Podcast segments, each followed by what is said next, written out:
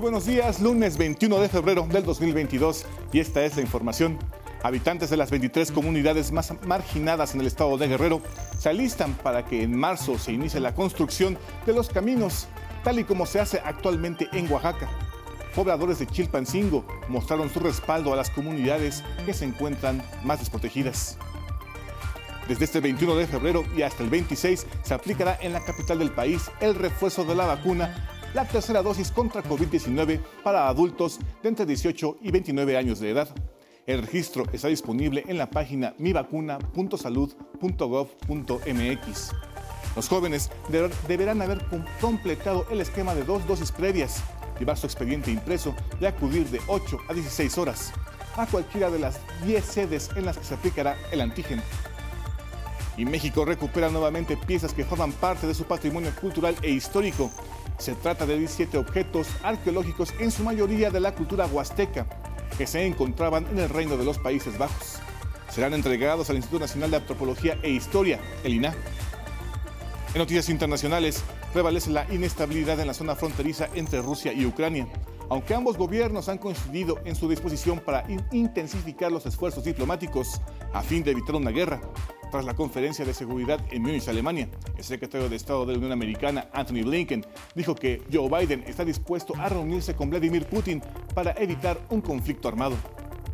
Y en la cultura, el Complejo Cultural de los Pinos es el centro del encuentro para celebrar el Día Internacional de la Lengua Materna, proclamado por la UNESCO para este 21 de febrero. Son más de 40 actividades presenciales y se pueden seguir en las redes sociales. También este lunes, Canal 22 y Radio Educación tendrán programación especial en torno a esta celebración. Nos esperamos con más noticias en cada hora en la hora.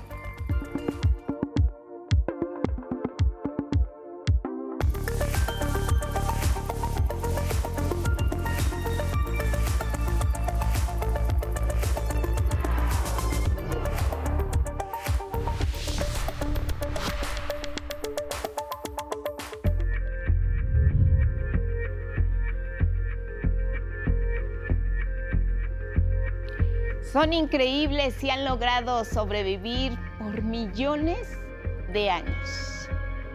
Desde 1980, cada 19 de febrero se conmemora el Día Mundial de las Ballenas, proclamada por la Pacific Wave Foundation.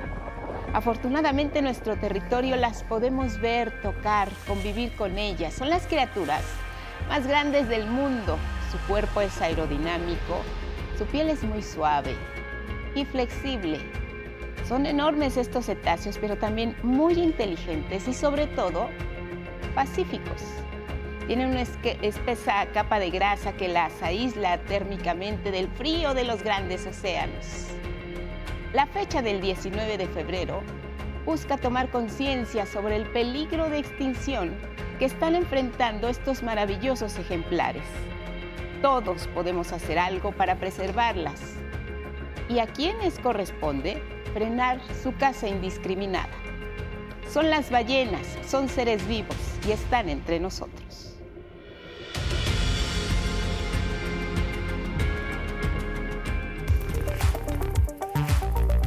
Y con estas imágenes que son noticia les damos la bienvenida. Gracias por iniciar juntos la semana, como siempre, lo más relevante aquí a través de nuestra pantalla. ¿Cómo estás, Alberto Mujica? Junto con Lía Vadillo alternan en la interpretación en lengua de señas mexicana. Y ya lo saben, los acompañamos siempre a donde ustedes vayan en nuestras redes sociales, Facebook, Twitter, Instagram y la página de Once Noticias. Feliz lunes, Elvira Angélica Rivera.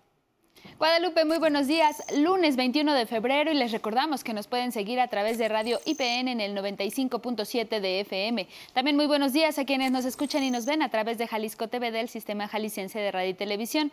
Estamos en Radio Universidad Veracruzana 90.5 de FM. Para arrancar la semana, lo invitamos a que nos comparta su opinión y comentarios con el hashtag 11 Noticias. Vámonos directo con los detalles. Hay una de las zonas más inaccesibles del país que se conoce como la montaña de Guerrero. Por eso, en buena medida, quienes escapaban de la esclavitud virreinal se cuenta que se refugiaban en esta zona y durante la independencia se convirtió en un bastón inexpugnable que permitió en algunos momentos ganar victorias, pero que también ha mantenido en rezago a quienes la habitan. Sin embargo, esto puede cambiar Denis Mendoza nos dice por qué. En la montaña de Guerrero, habitantes de las 23 comunidades más marginadas se preparan para que en marzo próximo se inicie la construcción de los caminos tal y como se hace actualmente en Oaxaca. Pobladores de Chilpancingo mostraron su respaldo a las comunidades que se encuentran más alejadas y rezagadas. Aseguraron que la montaña de Guerrero necesita atención en todos los sentidos, pues debido a que los caminos son de terracería, es difícil que todo lo que requieren llegue a la gente de esa zona. Yo opino lo que está trabajando el gobierno federal es una buena opción para nuestro, nuestro estado, para la montaña. Es la primera vez que se hace eso en nuestro, estado. Yo como tengo más, mucho años aquí viviendo aquí en Guerrero, pues yo es la primera vez que he visto esto, un gobierno que está trabajando. Me parece muy bien, ¿no? Más que para las personas que viven allá, que radican allá, porque pues yo vivo aquí en Chilpancingo.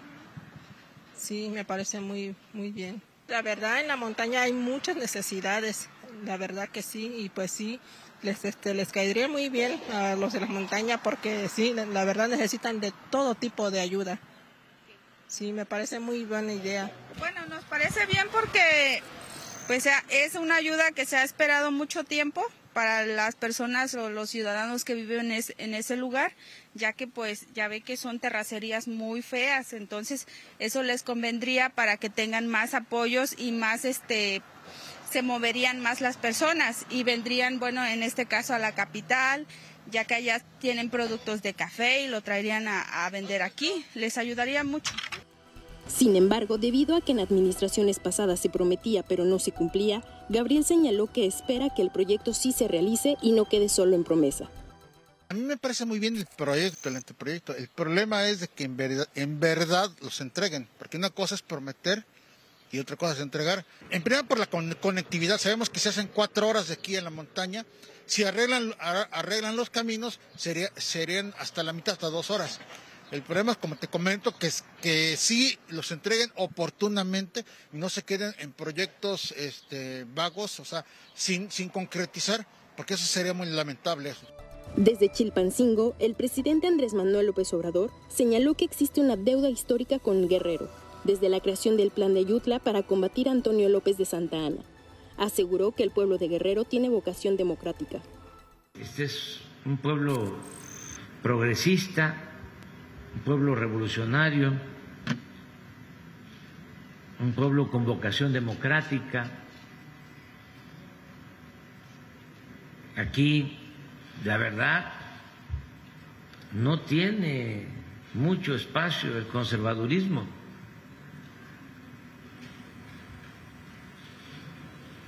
Me da mucho orgullo que Guerrero en ese aspecto sea como mi estado natal, como Tabasco.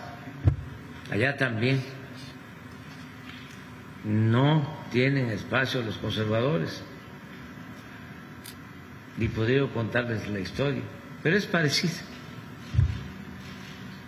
muy parecida. Agregó que en Guerrero hay pasión para salir adelante. Yo creo que la costa, el calor, todo eso sí. Eh, influye, porque hay pasión.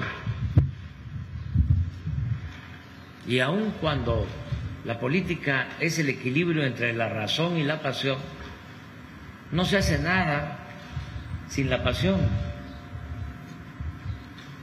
Siempre hay que tener ganas. Sin ganas, no. Para todo se necesita las ganas, echarse para adelante. Y así son los guerreros. Por eso me da mucho gusto estar aquí con imágenes de mis compañeros Eduardo Casanova y Eduardo Zamudio, desde Chilpancingo Guerrero, 11 Noticias, Denis Mendoza. En otros asuntos, les recordamos a los jóvenes, a las y los jóvenes de la Ciudad de México que este lunes 21 y hasta el 26 de febrero se aplicará el refuerzo de la vacuna o la tercera dosis contra el COVID-19 para personas de 18 a 29 años de edad en todas las demarcaciones. El registro está ya disponible desde el pasado viernes en la página mivacuna.salud.gov.mx. Mañana corresponde la aplicación para personas cuyo primer apellido inicia con las letras A y B. El martes 22 de febrero con las letras C, D, E y F. El miércoles 23 con la G, H y J. El jueves 24 con la K, L, M, N y Ñ. El viernes 25 con la O, P, Q, R. Y el sábado 26 de febrero con la S, T, U, V, W, X, Y y Z. Los jóvenes de este rango de edad deberán haber completado el esquema de dosis previo, llevar su expediente impreso y acudir de 8 de la mañana a 4 de la tarde a cualquiera de las 10 sedes dispuestas para ello. De acuerdo con autoridades de la Ciudad de México, los biológicos que se aplicarán serán AstraZeneca y Sputnik. Y miren, de nueva cuenta parte de nuestro patrimonio cultural e histórico que se encontraba lejos de nuestras tierras regresa, estará bajo resguardo del Instituto Nacional de Antropología e Historia y será preservado para las siguientes generaciones de mexicanos. Vean. La Secretaría de Relaciones Exteriores dio a conocer que de nueva cuenta se han recuperado objetos que forman parte de nuestro patrimonio cultural. Se trata de 17 piezas arqueológicas, en su mayoría pertenecientes a la cultura huasteca, que se encontraban en el Reino de los Países Bajos y que serán entregadas al Instituto Nacional de Antropología e Historia, el INA. Gracias a las gestiones del embajador en ese país europeo, José Antonio Zabalgoitia, se logró la restitución voluntaria de una vasija y diversas figurillas de barro. Esta importante acción se suma a la reciente intervención del Consulado de México en Nueva York que realizó las gestiones pertinentes para que se devolvieran a nuestro país 16 documentos del siglo XVI, entre ellos algunas cartas firmadas por Hernán Cortés, dos piezas arqueológicas y un libro del siglo XVIII. Algunos de esos objetos de gran valor histórico iban a ser subastados en Estados Unidos y otros pertenecían a coleccionistas. Cabe señalar que durante los tres últimos años, el gobierno mexicano ha logrado recuperar más de 5.700 piezas, consideradas como patrimonio nacional, la mayoría de las cuales habían sido robadas, y se ha impedido que sean subastadas en ciudades como Nueva York, París y Roma. Con información de Rosa María Licona, 11 Noticias. Es una buena noticia. Vamos a cambiar de tema para comentarles que ante los constantes embates de algunos medios, en particular del diario Reforma contra la familia del presidente Andrés Manuel López Obrador, José Ramón López Beltrán, su hijo mayor, publicó vía Twitter una fotografía en la que se demuestra que la casa ubicada en Houston, Texas, en la que actualmente vive con su esposa Carolina Adams, fue rentada de manera absolutamente regular mediante un contrato de arrendamiento con los propietarios Kate y Lauren Schilling. En el documento se especifica que se realiza un depósito inicial, 5.600 dólares y un alquiler mensual por la misma suma. Este contrato, efectivo del 16 de agosto de 2019 hasta el 31 de julio de 2020, se muestra con una cláusula de renovación automática. Así la copia del contrato publicada por López Beltrán desmiente con claridad y precisión a la columna El Casero de Houston publicada en Reforma por Penilei Ramírez, quien afirmaba que la renta de la casa no había sido inscrita en el registro de propiedades de Houston. Y mire, la Fiscalía General de la República está obligada a hacer pública la versión actualizada de la averiguación sobre los 43 jóvenes desaparecidos de la normal rural Raúl Isidro, Isidro Burgos en Ayotzinapa Guerrero. Así lo instruyó el INAI. En febrero de 2015, indicó Francisco Javier Acuña, comisionado del Instituto Nacional de Transparencia, Acceso a la Información y Protección de Datos Personales, se resolvió revocar la respuesta de la entonces PGR, que consideró esos documentos como material clasificado, ya que se trata de hechos que constituyen violaciones. La FGR proporcionó un vínculo electrónico a través del cual se pueden consultar 667 tomos. Sin embargo, hasta el momento, la información no se encuentra actualizada. Buenas noticias, fueron localizadas tres menores de edad que se perdieron en la zona boscosa del exconvento del desierto de los Leones, en la demarcación Coajimalpa, aquí en la Ciudad de México. Gracias a la intervención de elementos de la Policía Auxiliar y de la Secretaría de Seguridad Ciudadana, las niñas, dos de nueve años y otra de doce, fueron localizadas luego de que una mujer pidió ayuda a los uniformados, ya que las menores salieron solas de su domicilio con destino a ese parque y durante algunas horas no establecieron contacto con su familia. El cerco policíaco que se estableció permitió localizarlas para ser entregadas a sus padres.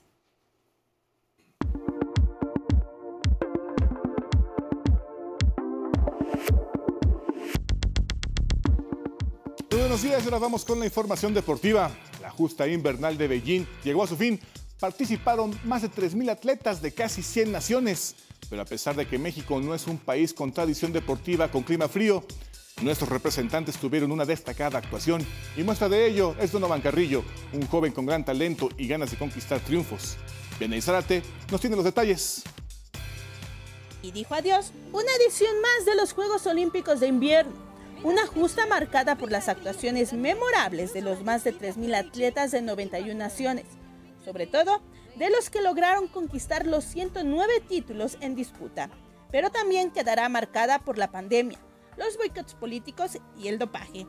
La flama olímpica en Beijing se apagó, pero los recuerdos quedarán congelados en el hielo asiático, que fueron dominados de principio a fin por Noruega, país líder que conquistó 37 medallas 16 de ellas de oro. Detrás quedaron Alemania con 12 doradas y China, que fue tercera con 9 metales dorados. Esta edición tuvo que realizarse en medio de la pandemia de COVID-19, con las gradas vacías, con controles estrictos de salud, uso obligatorio de mascarillas y pruebas de COVID diarias. Y aún así, se registraron 463 casos positivos en los Juegos.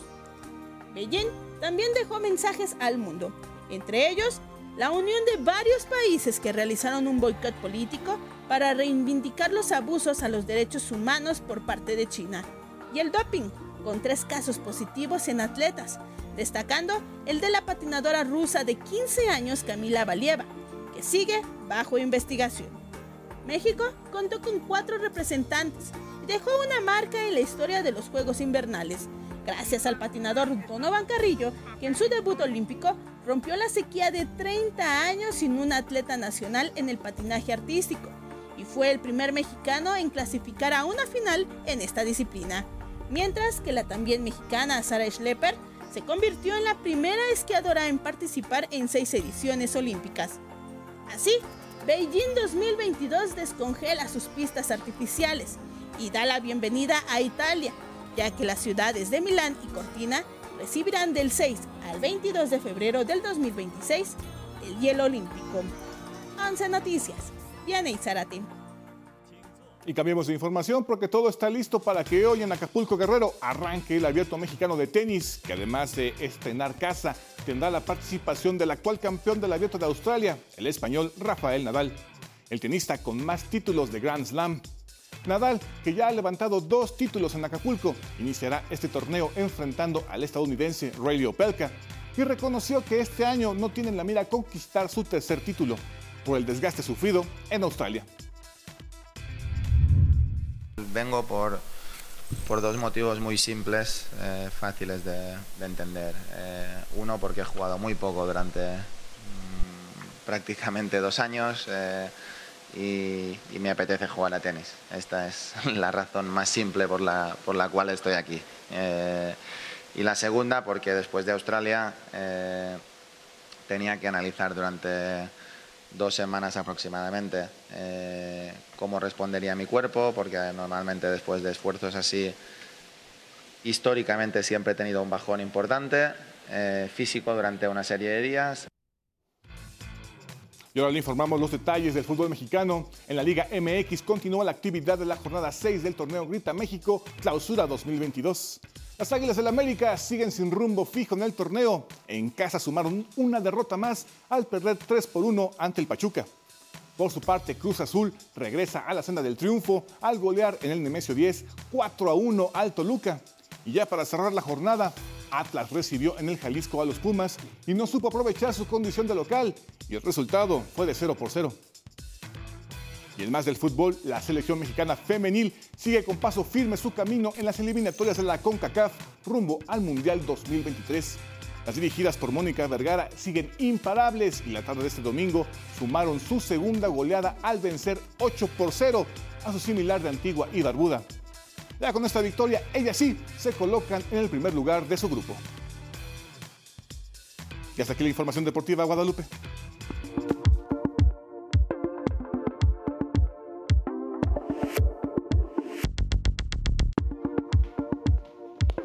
Bueno, pues vamos a revisar las planas, los diarios de circulación nacional.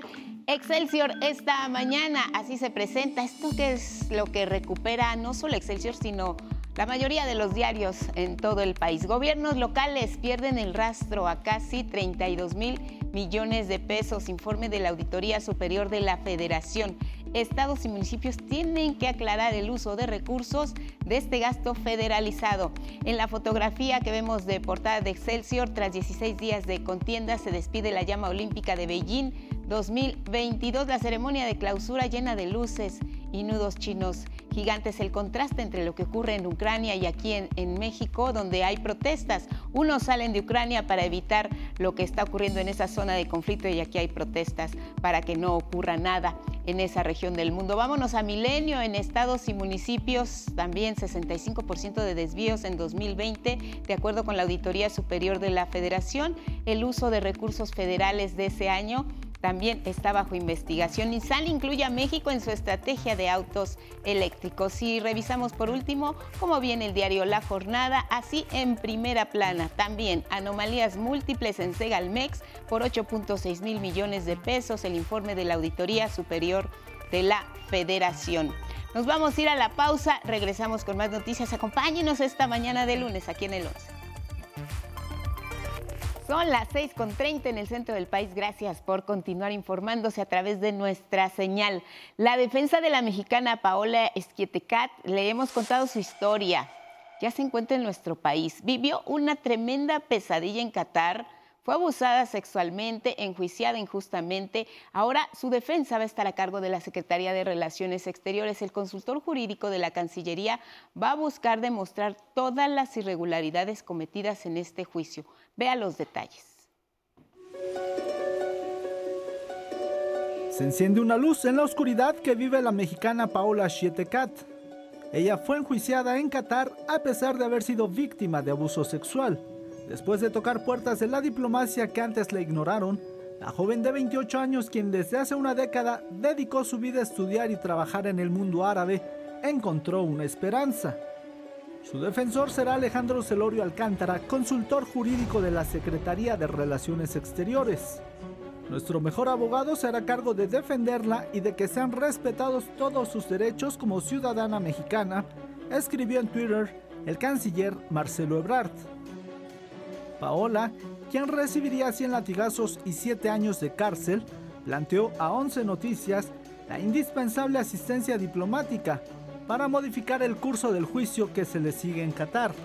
Aprovechando las relaciones tan fuertes eh, diplomáticas que existen entre México y Qatar, que por esa vía diplomática se pueda hacer una, una observación sobre las irregularidades del proceso eh, ante la ley catarí, porque hubieron eh, no se siguió el debido proceso, se, se, violó repetidas veces. La integrante del comité organizador del Mundial de Fútbol de Qatar 2022 fue abusada por un colombiano, también residente en la capital Doha, en junio del año pasado. La denuncia de la mexicana se le revirtió porque en el mundo árabe la pena es mayor por tener relaciones sin estar casada que haber sido sometida contra su voluntad y con violencia. Con el apoyo del comité de Human Rights Watch, pudo salir del país árabe y regresó a México. Yo lo que busco es que haya representación, que la Cancillería me pueda brindar esa representación legal para que nunca se para que no se llegue a esa condena. De hecho, La audiencia que debió realizarse esta semana ante una corte criminal en Doha fue aplazada para el 6 de marzo porque no hubo representación jurídica del agresor, ni de Paola, que no contaba con recursos económicos. Mi abogada pues eh, me pide eh, un pago de honorarios de 15 mil reales, que son como 80 mil pesos, y para mí ya, ya es demasiado, yo ya no puedo asumir eh, esos, esos costos. Ahora, con el respaldo que le ofreció el canciller Ebrard, Paola podría recuperar su sueño interrumpido, volver a Qatar o a otra nación árabe, y quizá aportar una lección. Hablar de mi experiencia y que pueda utilizarla la Cancillería como una eh, como, como una oportunidad de aprendizaje para ver qué se puede mejorar en las embajadas en Medio Oriente. Con imágenes de Genaro González y Ana Karen Pérez e información de José Alberto Navarrete, 11 Noticias.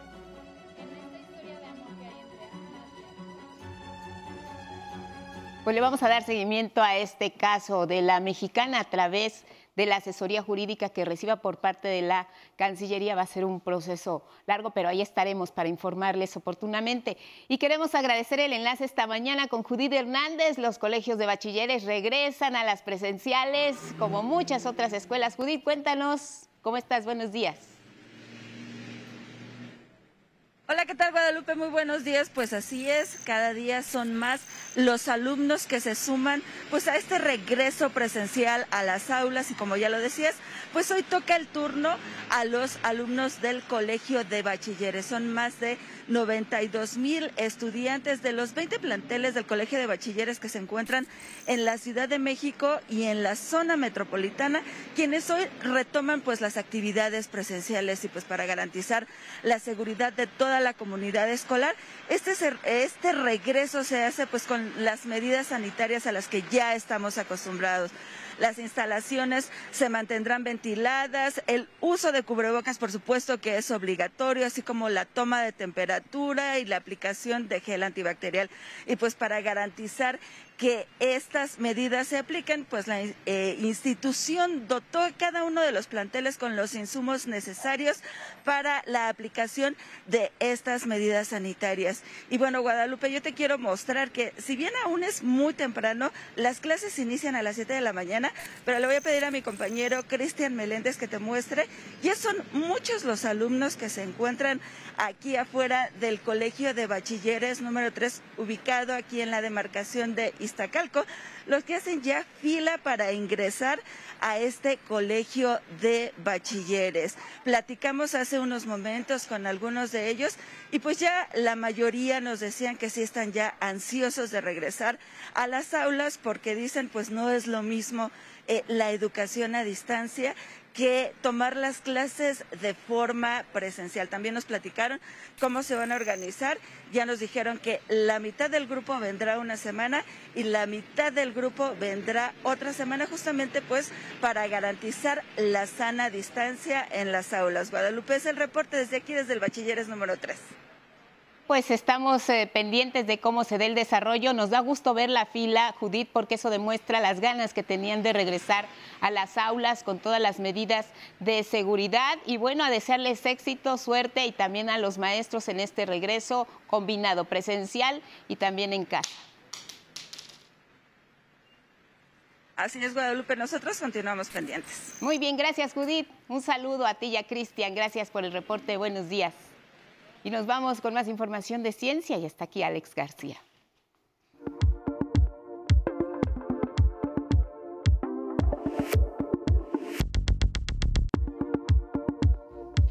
Gracias Lupita, la información de ciencia.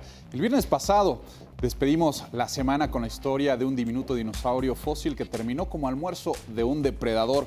Pero ¿cómo eran realmente estos, estos feroces dinosaurios? Pronto podremos saberlo, pues varios llegaron a la capital de nuestro país, al sur, al sur de la Ciudad de México. La historia.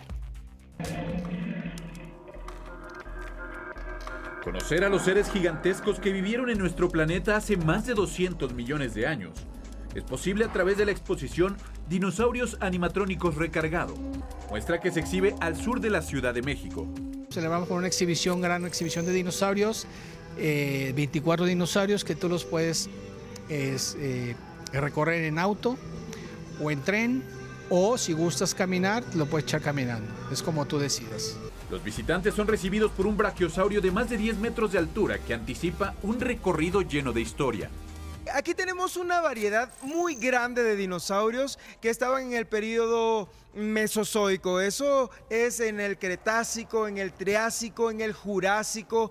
Hay carnívoros, hay herbívoros y además no solamente los puedes ver, también hay una forma en que el recorrido es guiado por nosotros, por un cavernícola y por su servidor y se lo hacemos más entretenido. Además del popular tiranosaurio Rex, el recorrido permite conocer a otros voraces depredadores como el carnotauro o los sofisticados mecanismos de defensa del anquilosaurio o el triceratops. Ese que parece tener un casco se llama paquicefalosaurio y con todos ellos es posible interactuar. empiezan a temblarme, estamos a punto de despertarlo. Lo único que tenemos que hacer es gritar muy fuerte a la cuenta de tres. Despierta, huesitos. ¿Listos? Una, dos, tres. ¡Despierta, huesitos!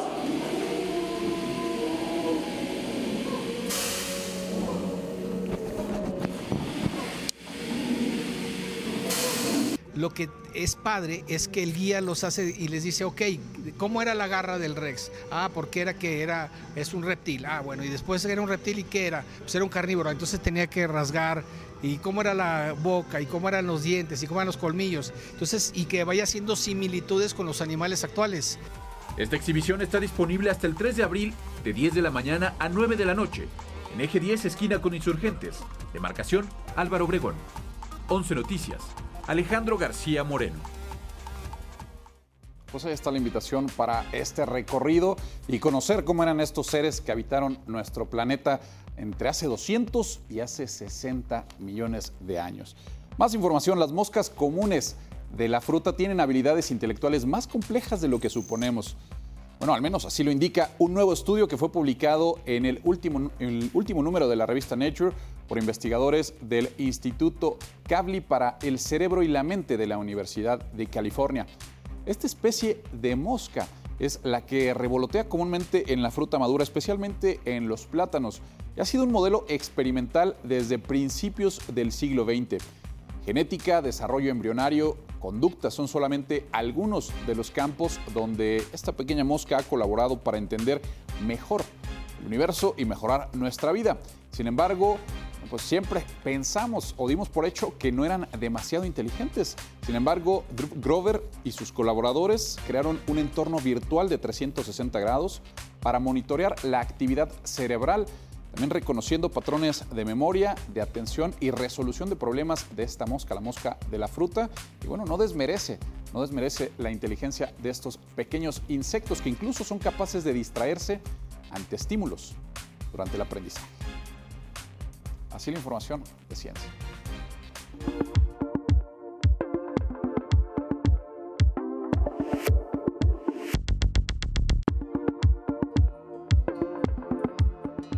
Muy buenos días, vamos a la información cultural. Bueno, hoy se conmemora el Día Internacional de la Lengua Materna y por ese motivo se han organizado diversas actividades en el Complejo Cultural Los Pinos. Algunas son presenciales y otras en línea e incluyen conferencias y presentaciones musicales. En el Complejo Cultural Los Pinos comenzaron este fin de semana más de 40 actividades en torno al Día Internacional de la Lengua Materna, proclamado por la UNESCO y que se celebra este 21 de febrero.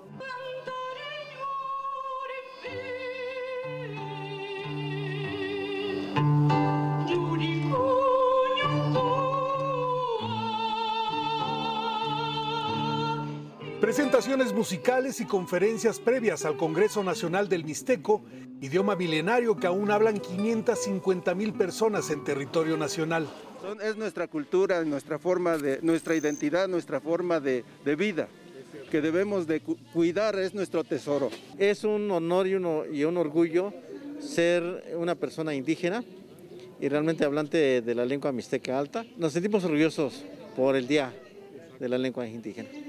En el fin de semana recién concluido se llevó a cabo una expo venta de artesanías y de comida de distintas comunidades indígenas. Eh, lo más reciente ahorita son bordados en playera. Estas son servilletas, esto se realiza desde tiempos, mucho tiempo atrás. Lo realizaba mi abuelita y pues aquí está una muestra. Cada artesanía es resultado de un proceso complejo como el caso de la lana. Desde que criamos el borrego, este, le, se lo quitamos al borrego y escogemos la lana que nos sirve y la lana que no nos sirve la desechamos. Las actividades son presenciales y se pueden seguir por redes sociales. Además, este lunes Canal 22 y Radio Educación tendrá programación especial alrededor del Día Internacional de la Lengua Materna magnífico para todos los pueblos indígenas que se den a conocer, como no está muy bien. 11 Noticias, Miguel de la Cruz. Bueno, es recomendable que hoy, que es el Día Internacional de la Lengua Materna, de un vistazo por las redes sociales. Hay muchas instancias que están dedicando actividades especiales por el día que se celebra. Y la poetisa oaxaqueña Vinizá Irma Pineda Santiago honra su legado a propósito del Día Internacional de la Lengua Materna y lo hace promoviendo talleres para mantener viva la lengua zapoteca. Saray Campech tiene la historia. Desde Juchitán de Zaragoza, Oaxaca, la poeta vinizá Irma Pineda Santiago escribe, traduce, da clases en línea y representa a los pueblos indígenas en la ONU. Eso es lo que siempre me parece importante recordarle a la gente también, que eh, muchas de las cosas de las que ahora gozamos, pues son el resultado del esfuerzo, de la sangre de muchas otras personas. Consciente de la resiliencia de su pueblo, impulsa acciones directas. Hacemos también talleres de electroescritura del zapoteco, talleres de creación literaria, este, talleres de, creación del rap, talleres de, es decir, muchos elementos que permitan que la lengua se mantenga, se mantenga viva. En su último año como parte de la ONU, pronto se dará a conocer un programa sobre salvaguarda y protección de los derechos de los pueblos indígenas en América Latina y se creará un instituto finalmente también parte de todo ese trabajo ha dado lugar a que ya por fin haya quedado eh, eh, ya establecida la creación del Instituto Iberoamericano de Lenguas Indígenas. A propósito del Día Internacional de la Lengua Materna, el 21 de febrero, Irma Pineda participará en el encuentro Nombrar la gestión cultural contemporánea en Cultura UNAM. 11 Noticias, Saraí Campeche. Este fin de semana se llevó a cabo el primer Festival de Cultura Urbana en la Ciudad de México, evento que promueve la ocupación de áreas recreativas y patinaje en parkour, espacio que antes ocupó el Parque Acuático Atlantis, ubicado en la tercera sección del bosque de Chapultepec. Como este parque se encontraba abandonado, entonces creo que es este, buena estrategia volverlo a reactivar con disciplinas como las nuestras. El programa incluyó actividades con las que se identifica a la población juvenil como exhibiciones de rap, música en lenguas indígenas y talleres. Me ha parecido muy chido porque hay muchas actividades y muchas rampas, creo que es lo que buscamos más. Son actividades que antes no estaban bien vistas y que ahorita se le esté dando un apoyo, pues se me hace muy padre. Muy bien. Bueno, pues ahí está sobre todo para el público joven que hace tanta falta. Y el libro del día es Angostura en defensa de leer de Mariana Bernardes, editado por el Fondo Editorial del Estado de México. Este libro en voz de su autora. Es una biografía literaria, una aproximación a lo que para mí ha sido y es el proceso de la lectura. Y cómo los que escribimos, lo que donamos es esta capacidad de habla que es lo más propio de ser humano. Obviamente es un libro que habla de otros libros, ¿no? Porque no podemos hablar de, una, de un libro sin que te remita a otro libro y a otro libro. Y luego cuando uno lee, y bien sabes, Miguel, las historias te acompañan, pero hay palabras que se te van quedando, que se te meta la palabra y que te acompañe la palabra a lo largo de los días. Está escrito a manera de ensayo literario. Tengo que confesar que sí eh, caigo en la prosa poética porque pues ni modos eso es lo que soy yo. Mariana Bernal es poeta por principio.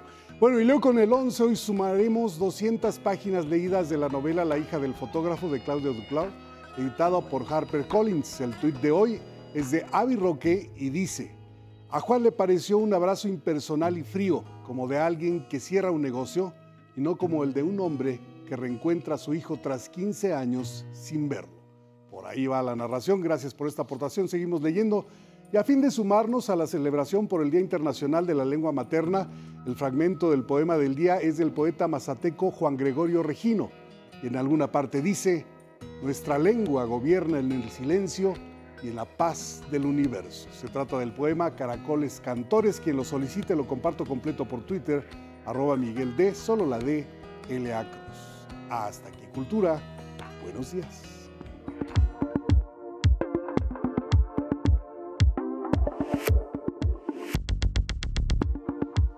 Gracias, Miguel de la Cruz. Y nos vamos a revisar el mundo.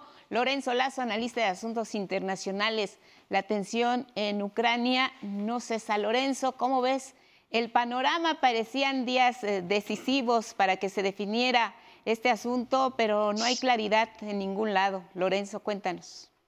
Así es, Guadalupe. Pues buena semana para ti, buena semana para México. Y pues como dice el refrán, muchos males han causado cosas que no han sucedido. Y el presidente Biden ha estado insistiendo con sus fuentes de información que Rusia planea para estos días y con esta situación de ahí viene el lobo, pues para cada día propone que ya merito va a haber una invasión armada de Rusia sobre Ucrania. Y no es menor la sospecha o las fuentes de información o, dicho de una manera muy cuidadosa, el duelo de espionaje que tiene tanto Rusia con Estados Unidos y Estados Unidos con Rusia para saber cuáles son las estrategias y el movimiento que están haciendo de más de 150 mil, 170 mil efectivos armados rusos en la frontera de Ucrania y en el norte de Ucrania a través de Bielorrusia. Es decir, por dos frentes eh, completamente expuestos, Ucrania está a merced de una posible invasión, pero sí está hoy a merced de la presión política, diplomática y la amenaza de un hecho eh, militar contra Ucrania. Y pues su presidente, Vladimir Zelensky, recordemos que platicábamos el año pasado de cómo él llega a la presidencia después de haber sido un comediante de televisión con una formación académica en derecho, que hacía un programa de televisión precisamente con el papel del presidente de Ucrania. Y después llega en un proceso democrático a alcanzar la presidencia con una relación positiva hacia la integración europea, hacia la atracción de la OTAN, y ese es el punto de partida que genera la crisis de Putin para impedir que la OTAN llegue a tener estructuras de poder eh, militar en la frontera directa de Rusia, en donde a tres minutos de Moscú podrían estar establecidos misiles hostiles.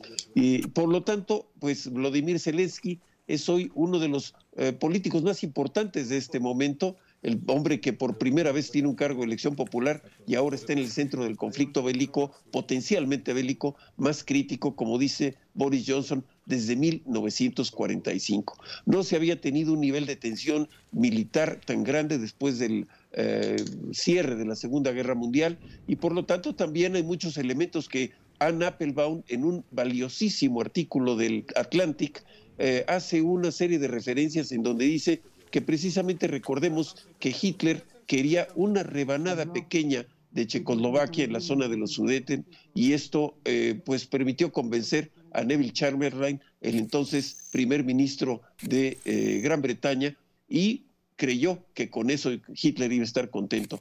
Pues de la misma manera se piensa que la zona de Donetsk, que desde el 2014 está en crisis y ha cobrado más de 14 mil vidas entre eh, radicales de tendencia pro-rusa y ucranianos que defienden su soberanía. Y esta zona de Donetsk está precisamente en la zona de conflicto, en la zona de eh, frontera que hoy acecha a Ucrania.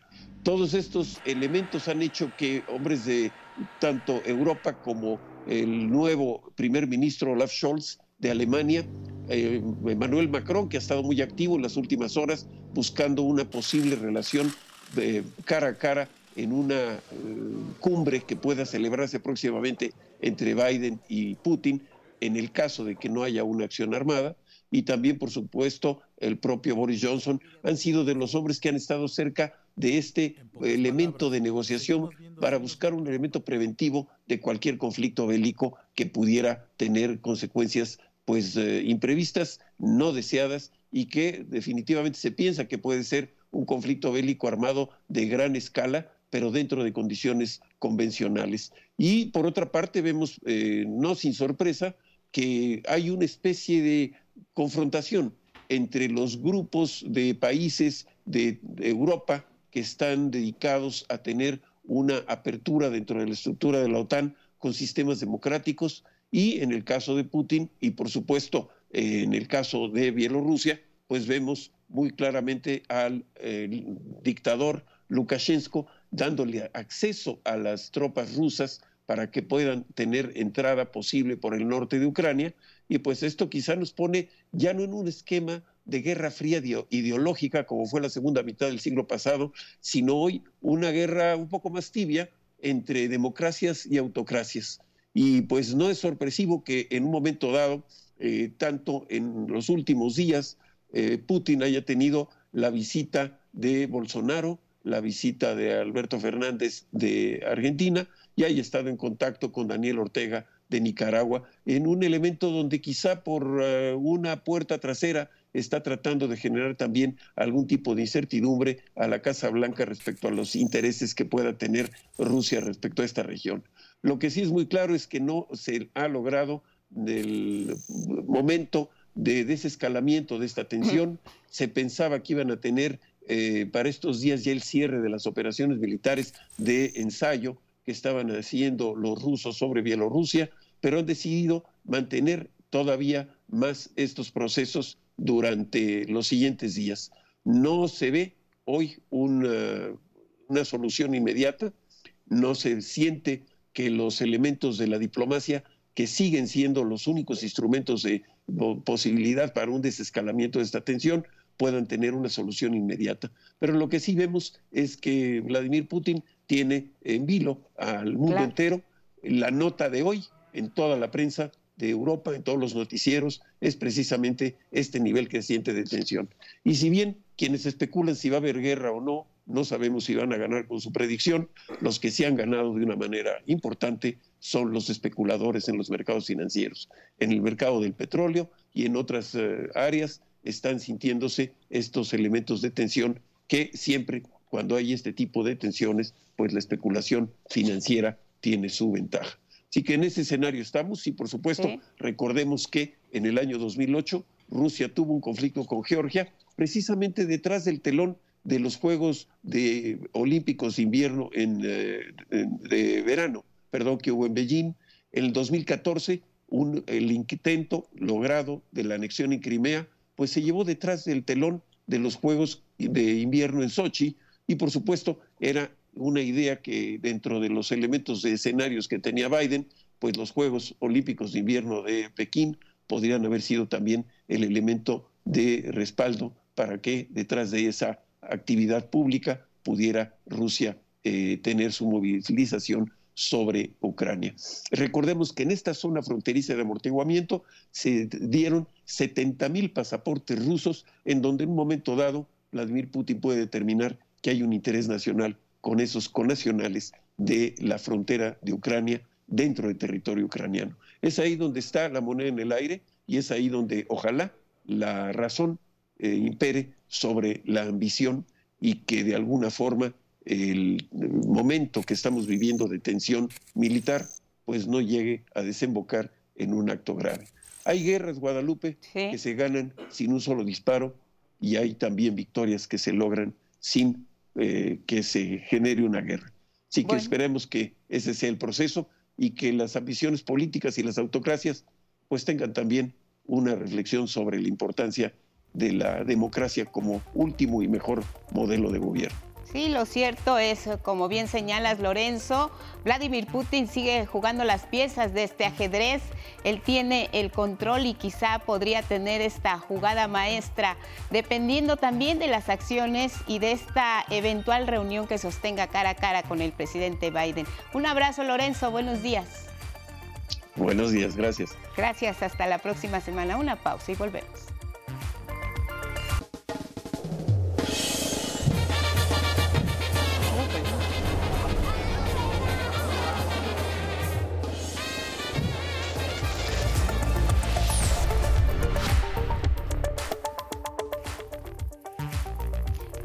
En cada hora en la hora.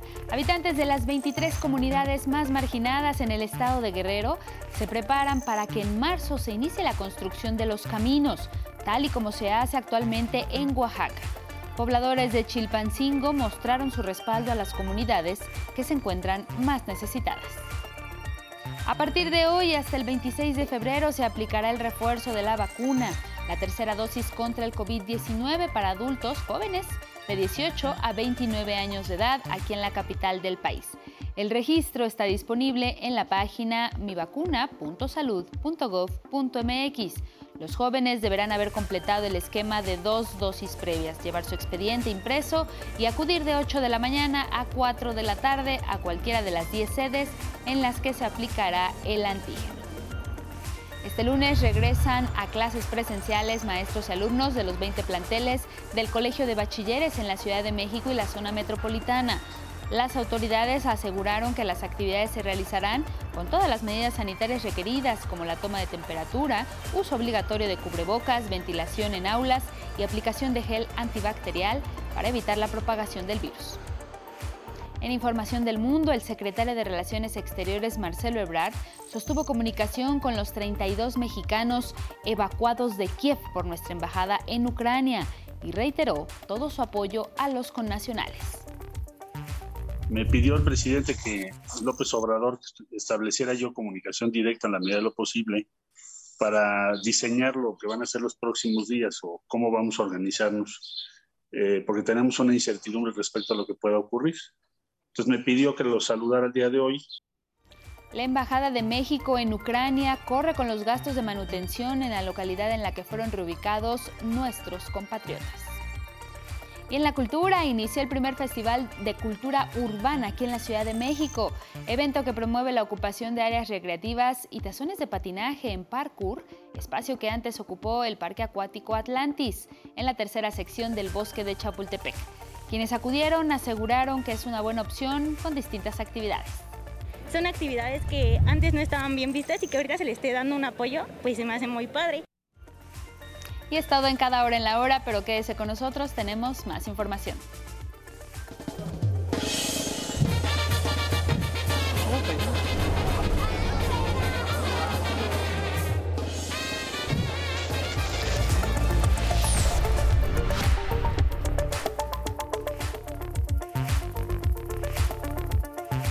Buenos días, 6 con 3 en el Pacífico. Seguimos con las noticias aquí en el 11. Ayer domingo la Auditoría Superior de la Federación publicó la tercera entrega de informes individuales sobre la revisión de la cuenta pública 2020.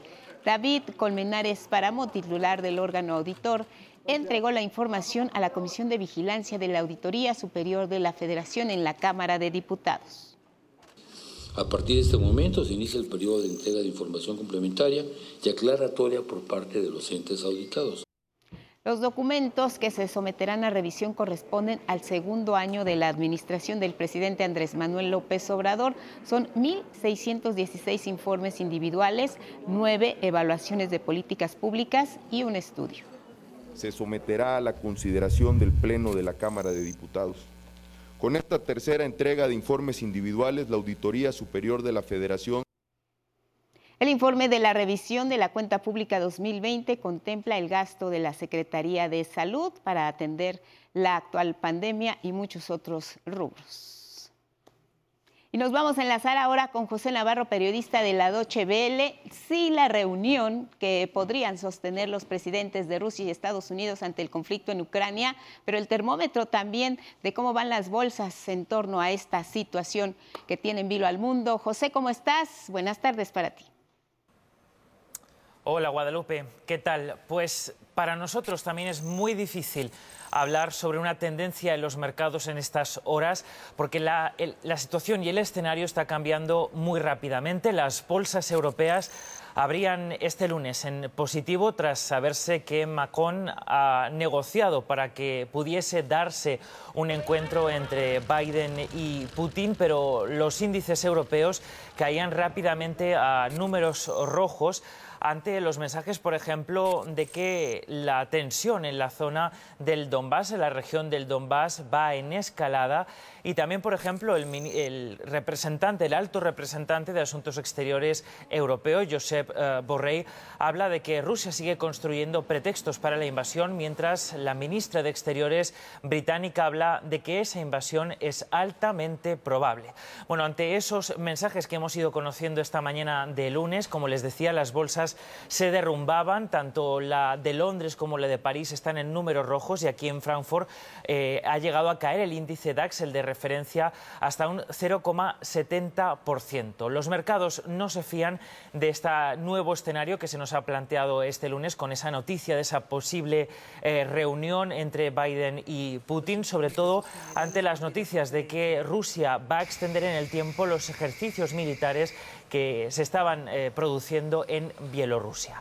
Las señales positivas o más calmadas las vemos este lunes desde el sector energético. El barril de Brent no supera los 96 dólares, el nivel que alcanzó hace unos días, y el contrato de gas de referencia aquí en Europa no ha sobrereaccionado, lo cual es positivo, a pesar de que seguimos en la incertidumbre sobre si el paquete de sanciones que prepara Europa ante una posible invasión incluiría el sector energético ruso, del que por cierto somos muy dependientes, aunque sí que sabemos que Europa planea, eh, está preparando planes de contingencia para el suministro de gas en caso de que estalle efectivamente ese conflicto entre Rusia y Ucrania. Guadalupe consecuencias económicas que se están viendo ahora solo en el terreno de la especulación, pero vamos a ver porque nada está escrito, como bien dices, leer a los mercados en este momento es apostar y ver a ciegas. Pendientes de tu reporte, José, y atentos a lo que ocurra. Gracias y buenas tardes.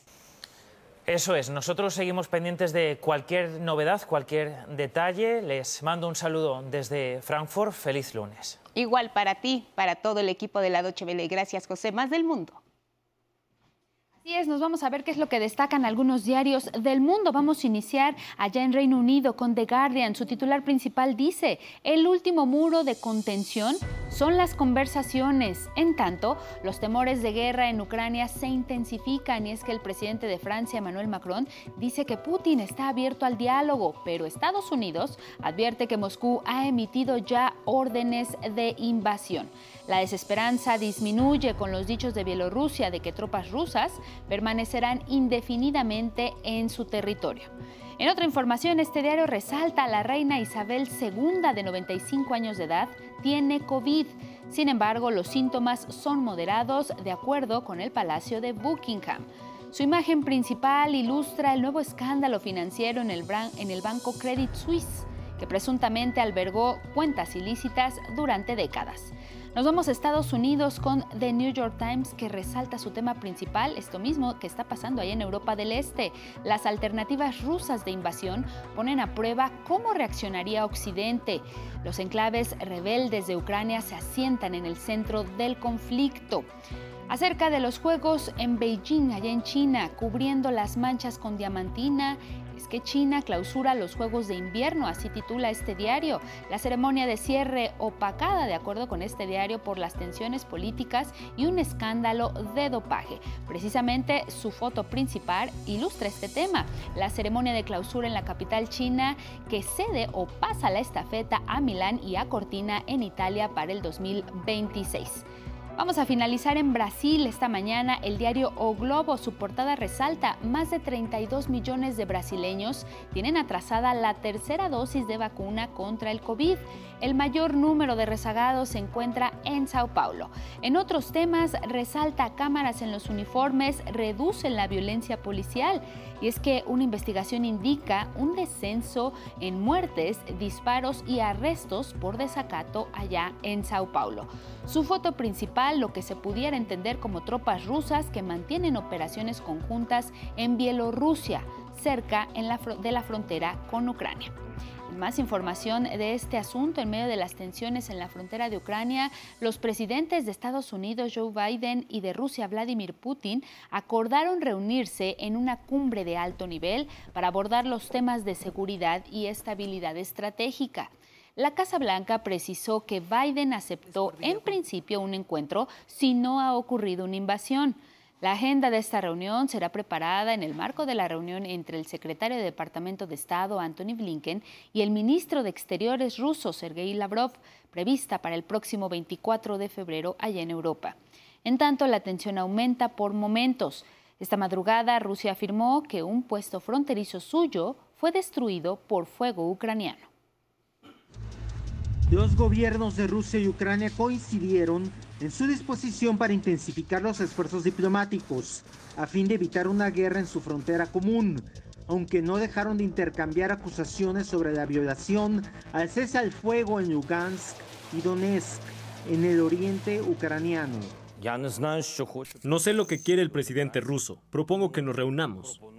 El presidente francés Emmanuel Macron conversó durante casi dos horas por teléfono con el presidente ruso Vladimir Putin para hallar una salida diplomática. Las autoridades prorrusas de Lugansk denunciaron que tropas ucranianas se acercaron a su frontera. En Donetsk, 53.000 residentes civiles cruzaron hacia Rusia buscando protección. Mi esposo dijo, toma los niños y vete. Su salud física y psicológica es más importante que cualquier otra cosa.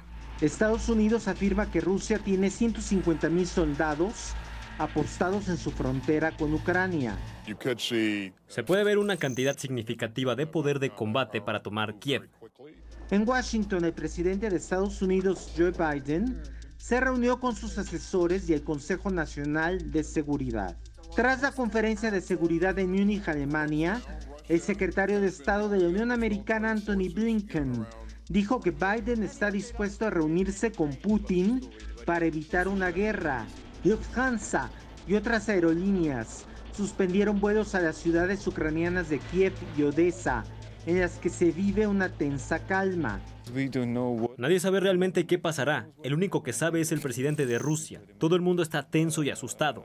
Mientras en España, Suecia y otros países se realizaron marchas por la paz. Con información de Rosa María Licona y Federico Campbell Peña, 11 Noticias. Y mire, por instrucciones del presidente Andrés Manuel López Obrador, el secretario de Relaciones Exteriores, Marcelo Ebrard, sostuvo comunicación con los 32 mexicanos evacuados de Kiev por nuestra embajada en Ucrania y que fueron trasladados a la ciudad de Ivano-Frankivsk, al suroeste de ese mismo país. Me pidió el presidente que López Obrador estableciera yo comunicación directa en la medida de lo posible para diseñar lo que van a ser los próximos días o cómo vamos a organizarnos eh, porque tenemos una incertidumbre respecto a lo que pueda ocurrir.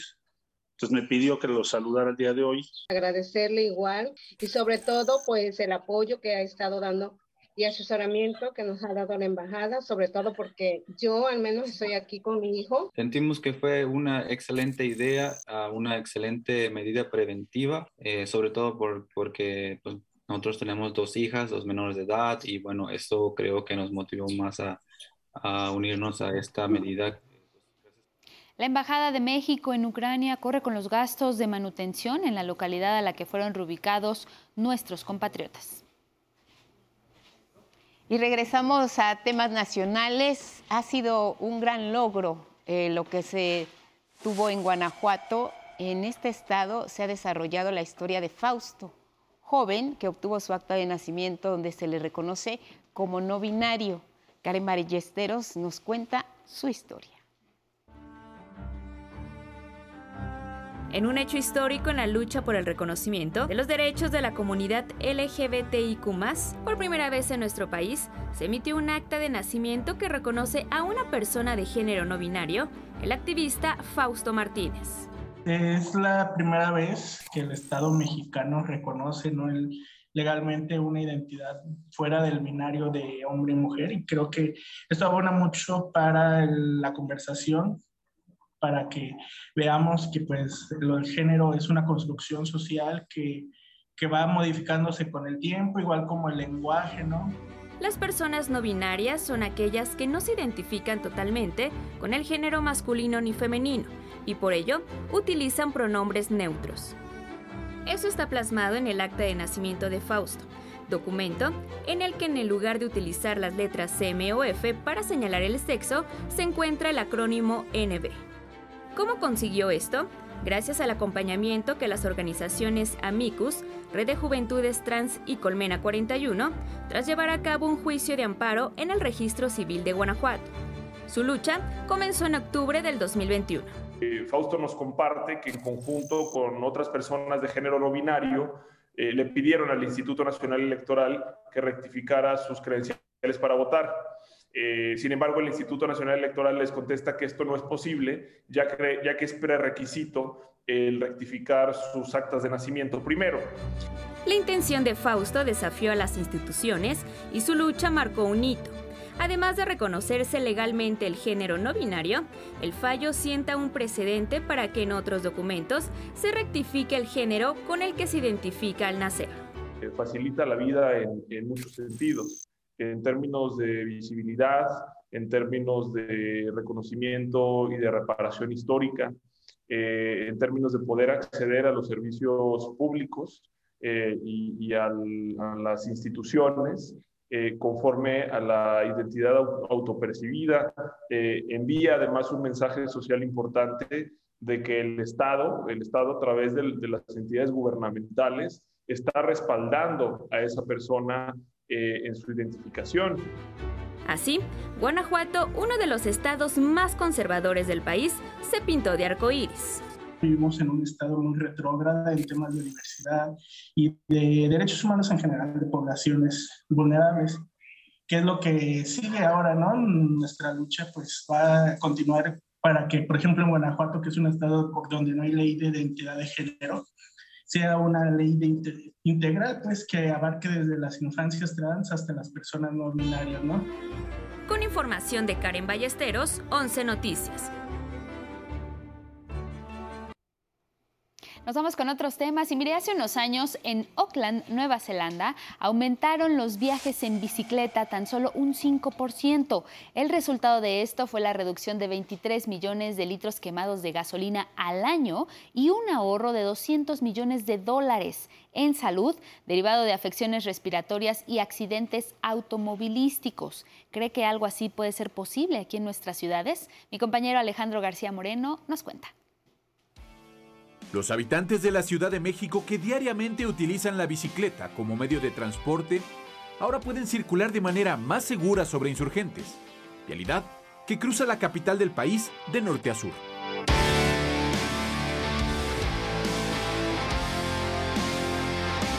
La ciclovía Insurgentes es una alternativa de movilidad sustentable, además del Metrobús que desde 2005 opera en esta larga avenida.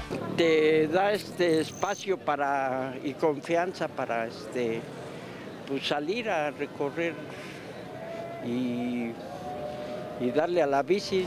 El señor Manuel se transporta en bicicleta hasta tres días cada semana. Asegura que ahora sus trayectos pueden ser más rápidos. Muchas veces cuando nosotros tenemos que, que agarrar la bicicleta, ya sea para ir a un mandado o para trasladarse al trabajo, no tenemos que andar cortando entre las calles de las colonias, ya salimos un poquito más, más recto hacia donde vamos.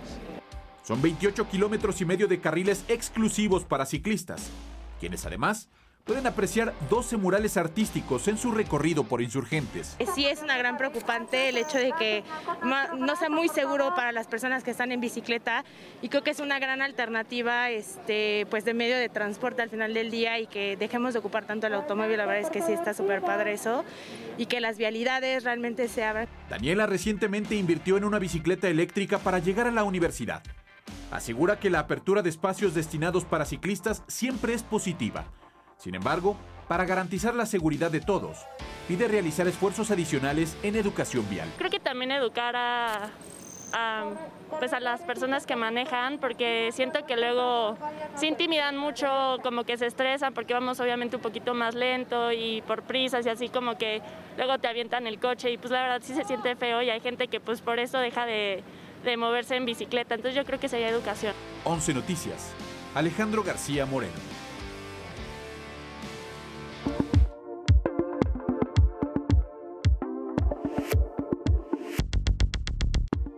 Hoy en Agenda Politécnica los esfuerzos para enfrentar la pandemia de COVID-19 que sabemos están dando en todos los centros de investigación del mundo y los laboratorios del Instituto Politécnico Nacional no son la excepción. Judith Hernández. Hola, ¿qué tal? Muy buenos días. Esto es Agenda Politécnica y hoy vamos a hablar de un medicamento contra el COVID grave que actualmente se encuentra en desarrollo en la Escuela Nacional de Ciencias Biológicas del Instituto Politécnico Nacional. Veamos en qué consiste. El COVID es una enfermedad nueva. Surgió apenas en 2019. Las vacunas contra el virus que lo provoca y los fármacos para tratar sus síntomas se han desarrollado a marchas forzadas. Tal es el caso del medicamento contra COVID grave que desarrollan investigadores del IPN. Este innovador tratamiento se elabora mediante una especie de base de datos de anticuerpos extraídos de 300 mexicanos, llamada Biblioteca de Fagos. Esta biblioteca, única en el mundo por su gran tamaño, fue creada por la Unidad de Desarrollo e Investigación en Bioterapéuticos de la Escuela Nacional de Ciencias Biológicas del IPN. Nosotros empezamos esta plataforma ah, pues prácticamente desde el inicio de la pandemia. Se construyó la plataforma y empezamos a seleccionar primero anticuerpos contra la variante original, después anticuerpos que pudieran reconocer de la, la variante Delta y Delta Plus y posteriormente, ya cuando salió Omicron, eh, nos fuimos directamente a buscar anticuerpos que pudiesen reconocer la variante de Omicron, o sea, el segmento del antígeno de Omicron. En términos sencillos, lo que hacen es introducir el virus SARS-CoV-2 a esta biblioteca.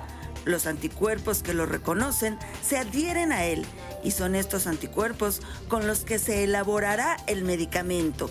Entonces, es una plataforma muy poderosa porque de manera rápida te permite encontrar anticuerpos o secuencias de anticuerpos contra lo que estés buscando. En este caso son variantes de preocupación de, SARS-CoV-2, pero es tan poderosa que te permite encontrar contra otros patógenos, contra otras moléculas y es una de las plataformas, digamos, más exitosas a nivel mundial para la búsqueda de anticuerpos. Este medicamento será útil en casos graves de COVID. La perspectiva es que pueda ser utilizado como terapéutico en COVID grave, en personas que estén, que estén cursando con un COVID grave, que necesiten una, una adición de anticuerpos para neutralizar. Aunque la investigación apenas se encuentra en la etapa preclínica, se espera concluirla en pocos meses. Si todo sale bien con la capacidad, la, la actividad biológica de la proteína, si tenemos el financiamiento adecuado y si el acompañamiento de la industria farmacéutica y el acompañamiento regulatorio, pues yo creo que sin problema antes de que acabe el año podríamos tener un medicamento 100% mexicano innovador, que eso es también importante. Son cerca de 200 personas, entre biólogos, químicos y tecnólogos politécnicos, quienes trabajan con la firme esperanza de obtener este medicamento. El objetivo es que este medicamento esté disponible a un costo accesible. Es todo en Agenda Politécnica con imágenes de Darío Hernández. Hasta la próxima. Elegir una profesión no es algo sencillo. Es por eso que el Instituto Politécnico Nacional realiza cada año un esfuerzo para orientar a jóvenes y padres que ven en esta institución la mejor de las opciones de educación superior. Judith Hernández nos da más detalles.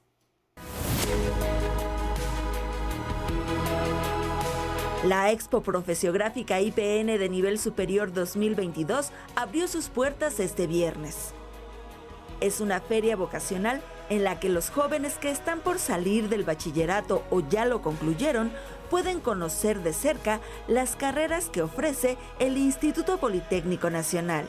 Estamos integrando la oferta educativa de 32 unidades académicas en las que estamos mostrando 69 programas académicos son 60 del nivel este, en la modalidad eh, presencial, 9 en la modalidad a distancia. En 42 stands, alumnos y profesores de cada escuela platican a los aspirantes en qué consisten las opciones académicas del poli. Les platicamos sobre cuántos semestres abarca la carrera, que son 10 semestres, son 5 años, sobre los temas de, que se abordan en la carrera, que son microbiología, Jaciel aún no decide qué estudiar. Entonces vine a orientarme a, en qué me voy a, qué vocación voy a tener en la universidad, qué carrera voy a seguir y en qué voy a trabajar cuando salga de, de la carrera. Montserrat y Yajaira estudian bachillerato en la UNAM, pero quieren conocer otras opciones. Bueno, en el Politécnico te ofrecen una variedad más amplia de ingenierías y te facilita más las posibilidades de entrar a, alguna carrera. Eh, pues ahorita hemos estado más en las áreas eh, de ingeniería y a mí eso no tanto, pero ahorita creo que también hay, hay áreas sociales, entonces espero que ahí sí. Y Giovanna quiere una segunda carrera. Estoy en otra universidad, claro, pero yo ya terminé y quiero continuar con otra carrera, entonces estoy viendo otras opciones aquí en el Poli. Esta feria del Poli estará abierta hasta el 25 de febrero en el Centro Histórico y Cultural Juan de Dios Batis en el casco de Santo Tomás y de forma virtual en la página exponivelSuperior.ipn.mx. Con imágenes de Cristian Aguilar y Paris Aguilar, 11 Noticias, Judith Hernández. El ejército mexicano se encuentra de manteles largos, ya son 109 años de su fundación y en Coahuila el presidente Andrés Manuel López Obrador reiteró que hoy los soldados representan seguridad para el pueblo. A diferencia de administraciones anteriores, vamos a conocer más de esta honorable institución con la historia de Cindy Anabel Cerda Salinas. Gracias al respaldo del pueblo y de las Fuerzas Armadas, ha fracasado la estrategia golpista emprendida por algunos medios de comunicación. Resaltó este sábado el comandante supremo de las Fuerzas Armadas y presidente de México, Andrés Manuel López Obrador, en Ramos Arizpe, Coahuila, al celebrar el nacimiento del actual ejército mexicano en 1913. Afirmó que en México poco a poco las élites tendrán que acostumbrarse, porque ya mandan las mayorías y se gobierna con honestidad y con justicia. Sin el apoyo del pueblo tampoco habríamos resistido la intensa campaña en nuestra contra emprendida desde los medios informativos convencionales y las redes sociales.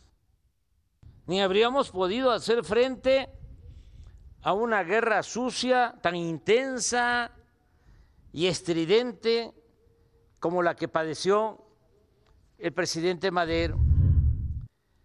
La estrategia golpista, mediante el uso de los medios de información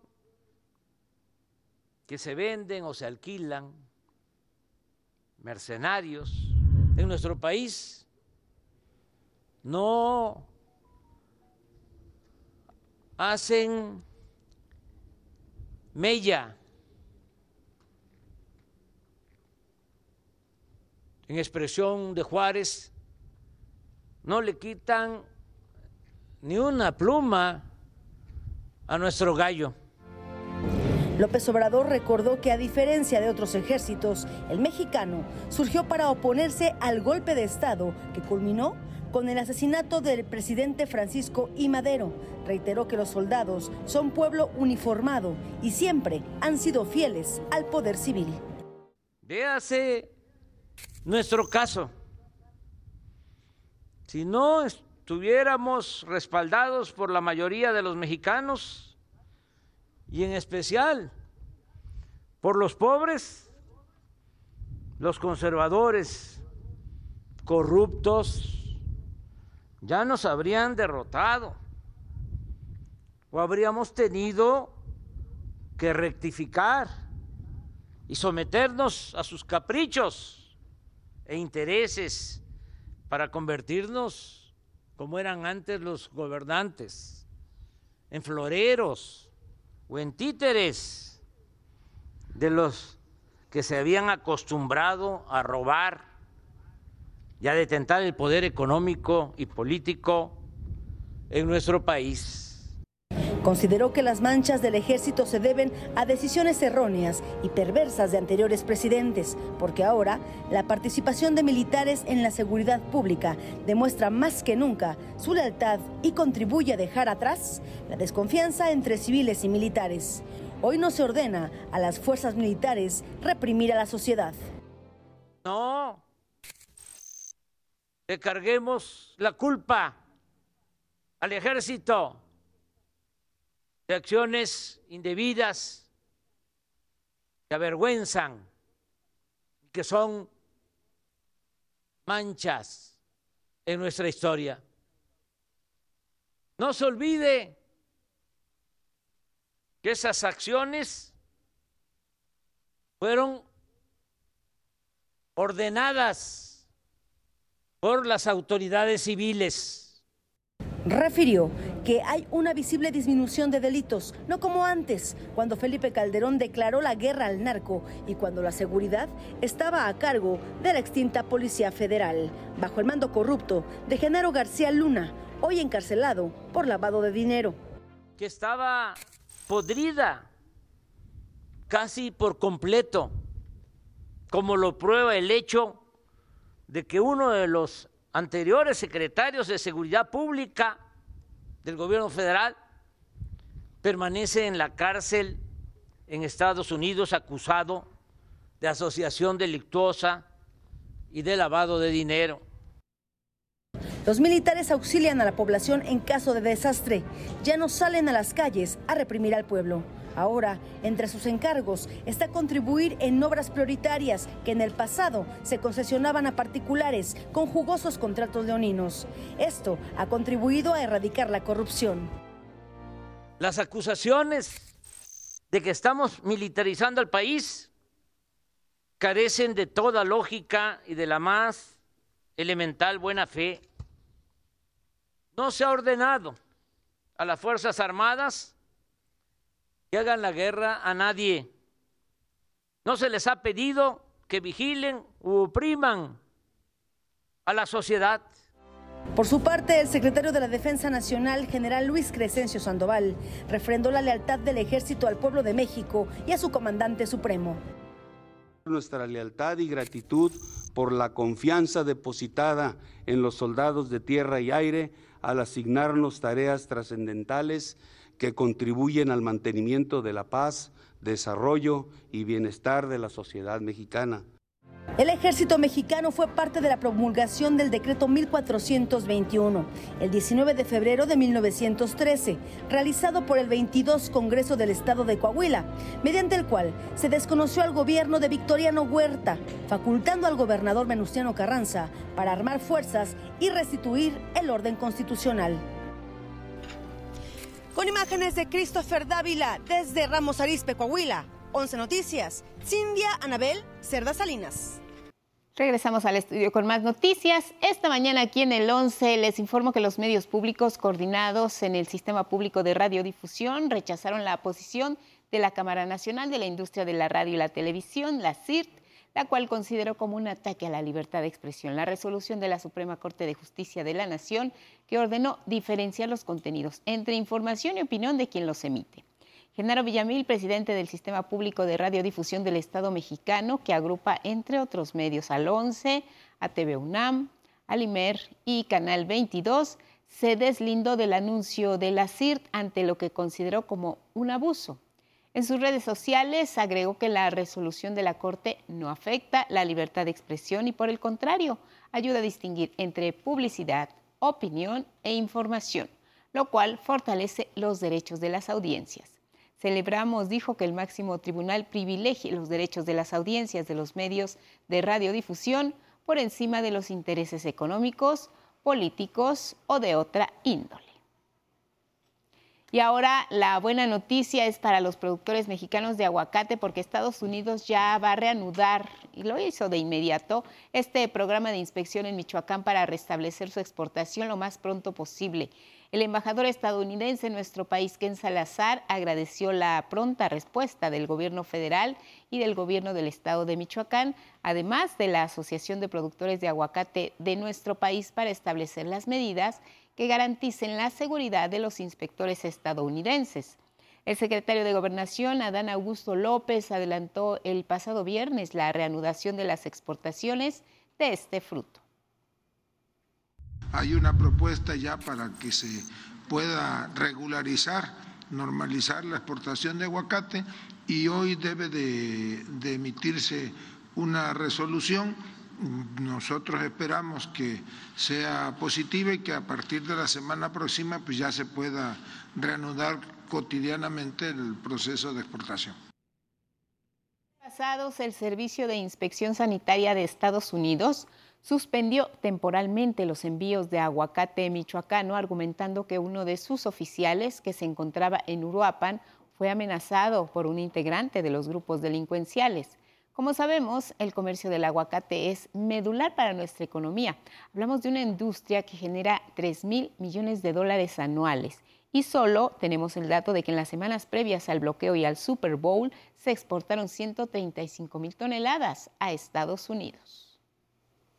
Ahora le compartimos el reporte del clima para las próximas horas. Para las entidades del centro del país esperan lluvias aisladas. Es el caso de la Ciudad de México y de Hidalgo. Mientras que en Tlaxcala se espera un día soleado. Una vaguada polar extendida en el noroeste del país y la corriente en chorro subtropical van a originar incremento de nublados con chubascos dispersos en Baja California y en Sonora. En Sinaloa habrá lluvias aisladas. Una línea seca sobre el norte de Coahuila ocasionará chubascos en ese estado y fuertes rachas de viento de 60 a 80 kilómetros por hora en Nuevo León y en Tamaulipas. Gracias a quienes nos siguieron a través de Radio Instituto Politécnico Nacional, también a través de las redes sociales. Que tenga un excelente inicio de semana. Guadalupe, muy buen día. Igual para ti, Elvira Angélica Rivera. Gracias en casa, como siempre, por su atención y compañía. Feliz inicio de semana. Sigan en el 11. Viene Diálogos en Confianza. Buenos días.